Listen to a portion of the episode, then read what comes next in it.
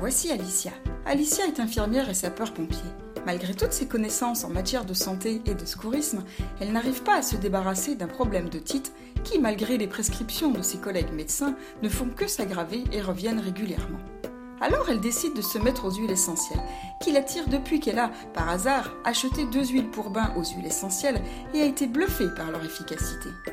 Alicia achète plusieurs livres, suit des formations pour apprendre à les utiliser correctement.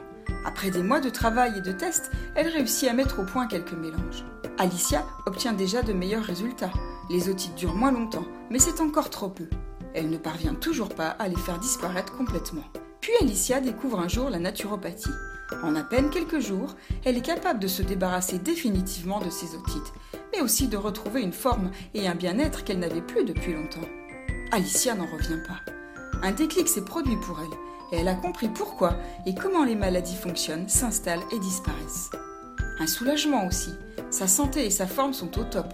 L'épée de Damoclès qu'est la maladie n'est plus au-dessus de sa tête, prête à lui tomber dessus n'importe quand. Mieux encore, Alicia peut maintenant aider les autres mieux qu'en étant infirmière. Elle peut partager ce qu'elle a appris et compris et qui est à la portée de tout le monde. elle ne compte pas en rester là. Vous voulez faire comme Alicia et savoir que faire pour ne pas tomber malade ou que faire pour vous auto-guérir?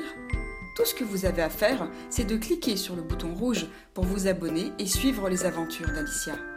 Elle va partager avec vous, sous forme de petites vidéos animées, tous les secrets de santé, tous les secrets de jouvence, tous les trucs et les astuces qu'elle a pu découvrir au cours de sa carrière de naturopathe, mais aussi en tant qu'infirmière et sapeur-pompier. À très bientôt pour la